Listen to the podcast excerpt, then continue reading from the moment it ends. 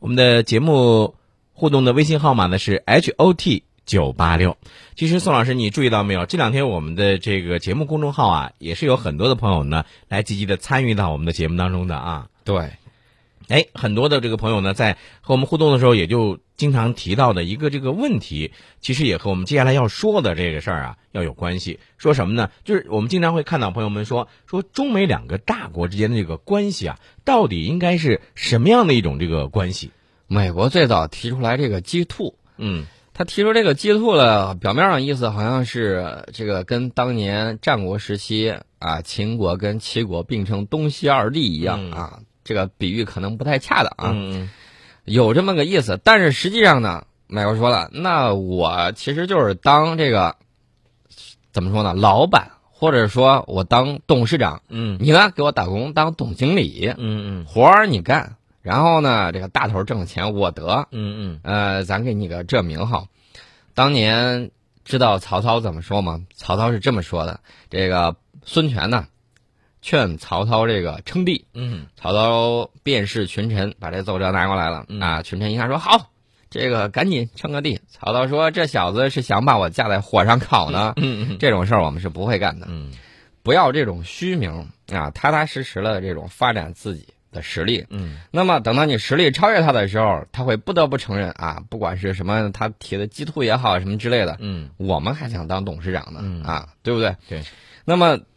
闲言少叙，我们看到了一个最新的，就是昨天的时候，第七轮中美战略与经济对话和第六轮的中美人文交流高层磋商，昨天是在美国首都华盛顿闭幕了。那么，中美双方围绕三个轨道，很多重要议题进行这种坦诚的交流。其实这个是非常有利于增强中美之间的这种战略互信以及管控分歧。中美之间要构建这种新型的大国关系，之前习大大已经给他提过了。嗯嗯当时奥巴马，我个人觉得没听进去啊。然后你看见没有，就是各种的啊，搞这种什么战略呀，重返亚太，嗯嗯对吧？然后呢，又搞很多小阴招，撩拨这个日本呐、菲律宾呐、等等，一群小弟冲锋在前。结果呢，这么几年发展下来，一看，呃，小弟不给力。然后呢，不光是没有说起到遏制的作用，反而这个岛链呢摇摇欲坠，对然后呢，中国又搞了一个亚投行，嗯哎呀，祥者云集啊，简直是联袂成云，挥汗如雨，五十多个国家都跑过来了。这个我们待会儿再说，先说说这个我们新型大国关系。这个新型大国关系战略轨，它刚刚才不是提到了三个轨道吗？嗯这个战略轨道就是要增进互信，管控分歧，因为中美两国利益交隔的非常的深。嗯呃，我之前多次在节目里头说说这个美国说我要打他，然后美国内部啊有人说我要对抗中国，当然有一波在华有很相当大利益的这群、呃做生意啊干什么也好，他觉得这个挣钱挺好的，经济界的人士、商界的人士就说你这种做法不对，呃，你做了之后我们那儿投资搞生产搞这个贸易的，我们挣了不少钱，你这么一去一砸锅，我们怎么办？对呀，我们也有我们的利益团体啊，对吧？？嗯我们这利益团体就跟这个美国的这种极右翼就说了啊，那你这个不行，你要在那个什么，我拿票给你选下去。嗯这个就是美国自己内部，它也有不同的这种声音，所以说呢，莫衷一是，大家到底要怎样也搞不下去。所以说呢，大家一定要增进互信，管控这种分歧。那么我们在这个九大领域达成了一百二十多项成果和共识，现在网上都有，大家可以挨个儿去看看。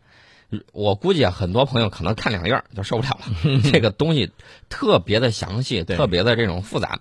大家可以看看这个大国之间的这种交往是很密切的。除此之外呢，这个有一大亮点儿得给大家说一下。呃，大家都知道，这个气候变化是影响全人类的。中美两国呢，就气候变化达成了一系列的这种合作成果，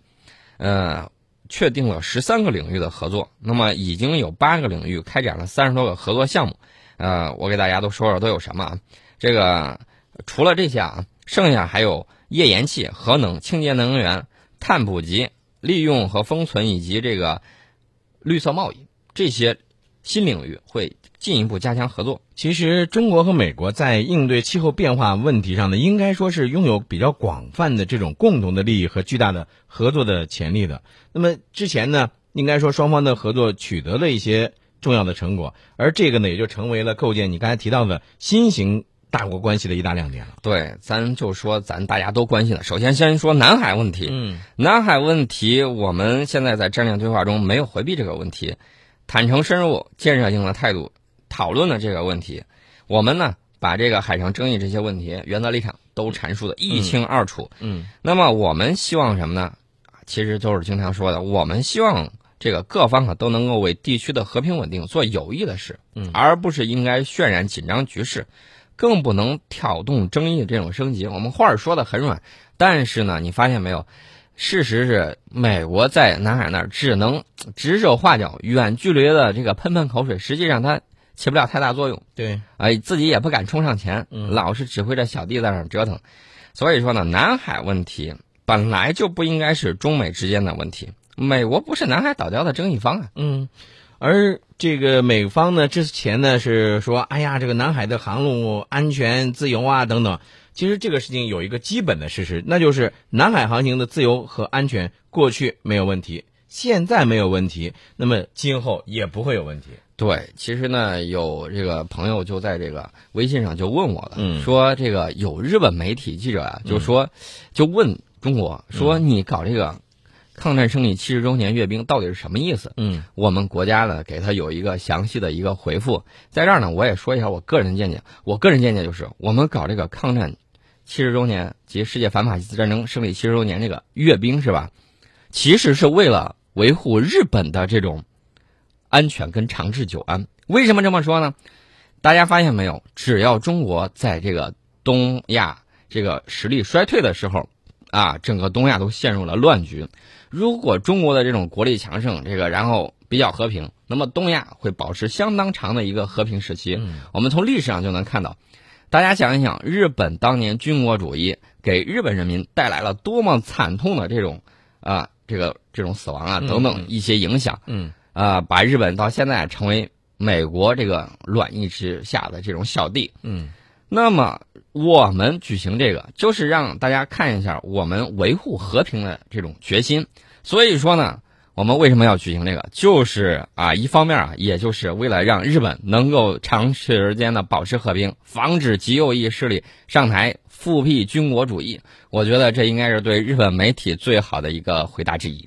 呃，回到咱们说到的中美进行这个中美战略经济对话的这个问题上呢，其实之前呢还有这个美国的一些媒体老是炒作这个关于网络安全的问题，对吧？嗯说中国呀、黑客呀、什么什么这了那那这了，其实这些都是这个无稽之谈。我跟你说，绝对的。大家想一想，世界上谁最先发明了互联网？嗯哼，谁在这个顶上啊有很多的这种技术优势？嗯跟服务器大多数都在谁的国家？对啊是，大家就明白了，对到底是谁这在这个网络上更有攻击力？嗯，这是说到这个战略轨，其实这个对于这次的这个对话呢，这个经济轨方面呢也是很重要的。对，没错，经济这个轨呢，呃，主要就是加强协调，推进谈判啊。大家发现没有？基本上都是在这个框架里头，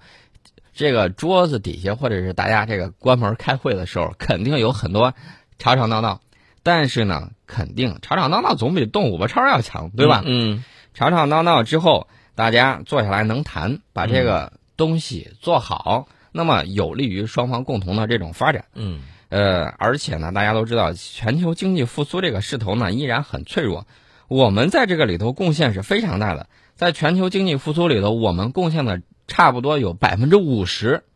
美方贡献的有多少呢？百分之十吧都不 到，就这么个水平。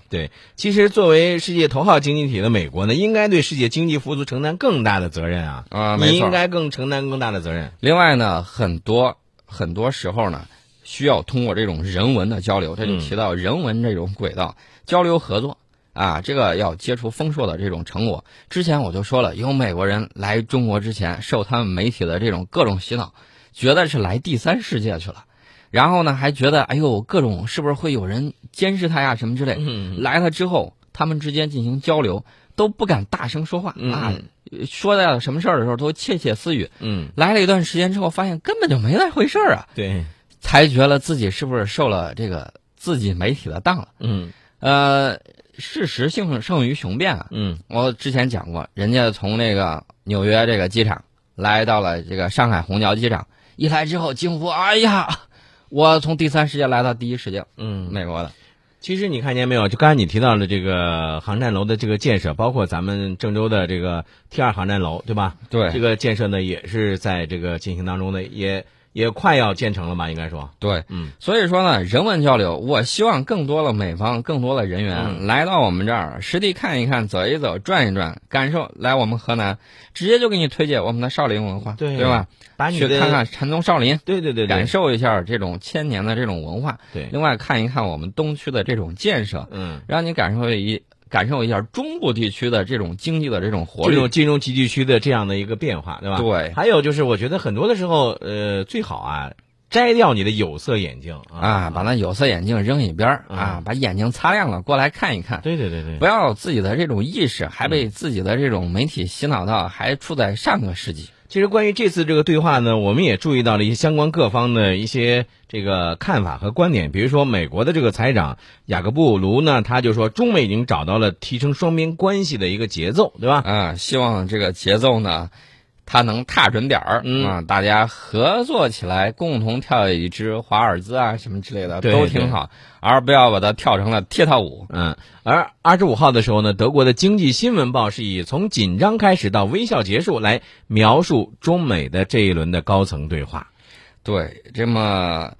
本轮中美战略与经济对话取得了大量成果，这个是毋庸置疑的。嗯大家都知道，这两天媒体也在热烈的解读，而且呢，这个大家明白，要为九月份两国领导人会晤做准备。嗯，雅各布卢他自己就说了，无论是战略与经济对话，还是领导人会晤，这个都不是应该被视为这个最终目的。嗯这个事儿没完，因为领导人会晤后，两国就要准备下一次战略与经济对话，嗯而那之后又将准备下一次的领导人会晤。嗯所以说，在这样的循环之中，中美两国已经找到不断提升双边关系、造福两国人民的这种节奏。对嗯这个是一个很重要的一个进步。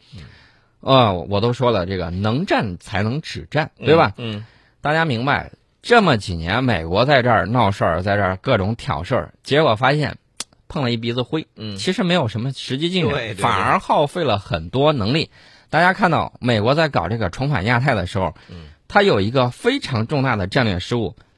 他发现什么？日本，他在不断的解禁日本，他自信能够把控住日本，但是发现没有，日本对他的这个话，对吧？嗯越来越不听了嗯，而且挣脱他这个束缚的力量越来越强了，嗯都准备重新武装起来了。你想想，美国要控制起来，那就要棘手的多。对。所以我觉得他搞这个重返亚太，纯粹是战略失误。我不知道大家有没有这种感觉，呃，尤其是美国，包括一些西方国家呢，总是觉得中国崛起很可怕，对吧？而且呢，这个呃英国呢，《金融时报》在二十五号的时候呢，还有一篇这个文章说，寻找应对中国崛起的 B 方案。关于这个事情呢，这个美德国的学者梅斯奈尔呢，他就说了，世界不需要这样的这个计划。啊，这种计划纯纯粹出于这种零和游戏的这种阴暗心理，嗯他们呢都有这种老的这种，这个怎么说呢？殖民的这种黑暗史、啊，嗯奴役别国的这种黑暗史。嗯呃，当时呢，我曾经看见一个西方学者在这个清朝的时候，嗯呃，他就写到，他说的意思就是，这个看到中华文明啊，非常的灿烂，他越研究越被他深深的吸引。嗯然后呢，他就当对当时的这种西方侵略者，他就说了一句话，他大概意思是这个样子的，他说，呃，他现在如果没有强大起来，没有这种醒来的话，嗯大家可以这个暂时啊，就是松口气。嗯，如果他一旦醒来，想想我们欠了多少债，他又在一百多年前他就有这样的担心。嗯，那么我们现在不但醒来了，而且站得非常的直，没错屹立于世界民族之林的前列之中。所以说呢，这个有些人呢，办什么事儿的时候，得好好想一想。呃，说完这个中美的这个嗯对话，那么我们要说亚投行，亚投行筹建迈出关键一步。昨天看见这个消息，直接是击节叫好啊！五十七国代表将在北京出席基本大法的这种签署仪式。大家可能在想，总部放哪儿啊？嗯。北京。 对，呃，我们说这个亚投行的筹建啊，是开始于二零一四年。那么之后呢，经过了这么多，呃，一波三折，应该说是吧？这个这个形容还是比较这个恰当的。但是不管怎么说，最终我们这个亚投行啊，又迈出了坚实的一步。没错，那么目前呢，各方已经就亚投行的宗旨、成员资格、股本及投票权、业务运营、治理结构、决策机制这些核心要素都已经达成了重要的共识，而且呢，这个字儿白纸儿黑字儿的，嗯，就把这个高质量的协定文本已经形成了。那么我我打岔一下啊，嗯呃，这个亚投行呢这两天发现媒体们报道特别有意思，嗯要么就是说澳大利亚成为他的这个几当家、嗯啊，有的说，哎呦，这个印度觉得心里头美滋滋的，嗯我拿到了很重要的这种席位。嗯大家看到没有？其实有的些人很落寞，嗯比如说日本，啊，日本还说了，这个有望啊，年底的时候说不定 TPP 能够签成，我都觉得你甭想 了，TPP 能签成。大家知道日本的这个粮食嗯，啊，粮食自给率有多少吗？百分之三十。所以你想想看，你自己的这个粮食自给率那么的低，呃，一旦你全部依靠美国的这个进口的这些食品的话，粮食的话，那你自己可想而知吧，啊，哎呀，好自为之啊。好自为之。这个刚才你打了一下岔，啊我其实想问你一个什么问题呢？就是这次的这个协定签署之后啊，它距离这个亚投行正式开张还有多远啊？没多远了，快了，年底。年底，嗯啊，也就是说到那个时候呢，咱们亚投行的总部第一是落户北京，而咱们中国呢，作为东道国，也将会继续为这个高质量的做好亚投行总部落户北京的后续工作来提供可靠有力的保障。没错，这个大家就等着这个好消息吧。